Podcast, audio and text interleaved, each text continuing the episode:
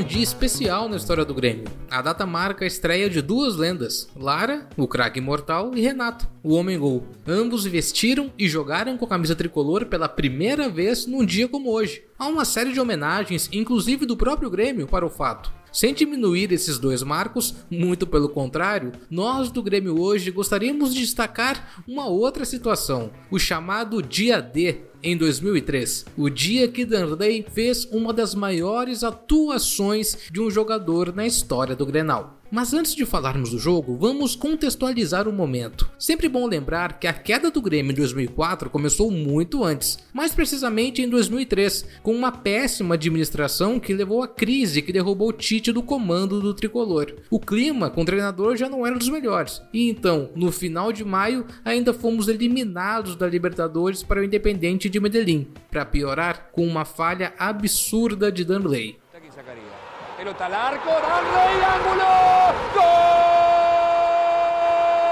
¡Chicho! ¡Gol!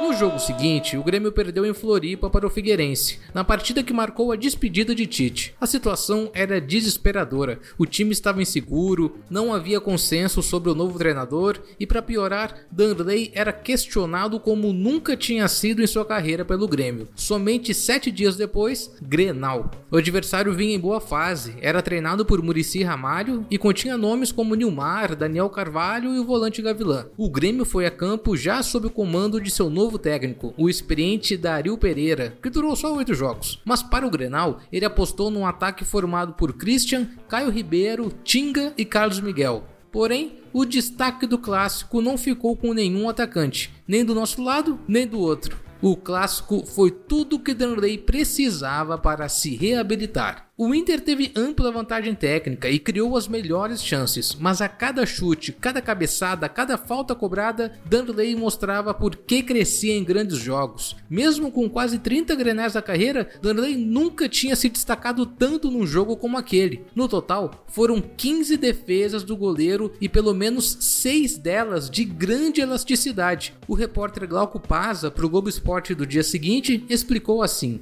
Os garotos do Inter tentam a todo custo escrever essa história.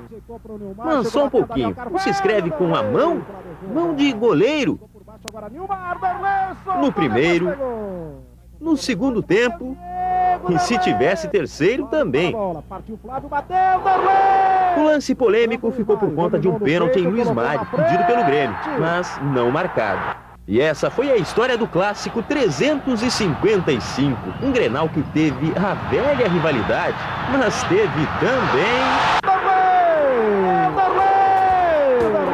Para a defesa!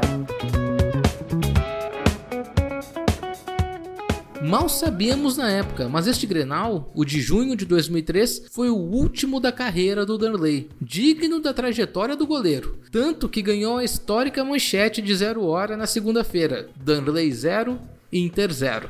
Para ver as defesas de Danley neste Grenal, além de outros lances e essa citada capa de zero hora, acesse nosso Twitter, é o arroba Grêmio. Eu fui Fred Fagundes, esse foi mais um Grêmio Hoje. Até amanhã!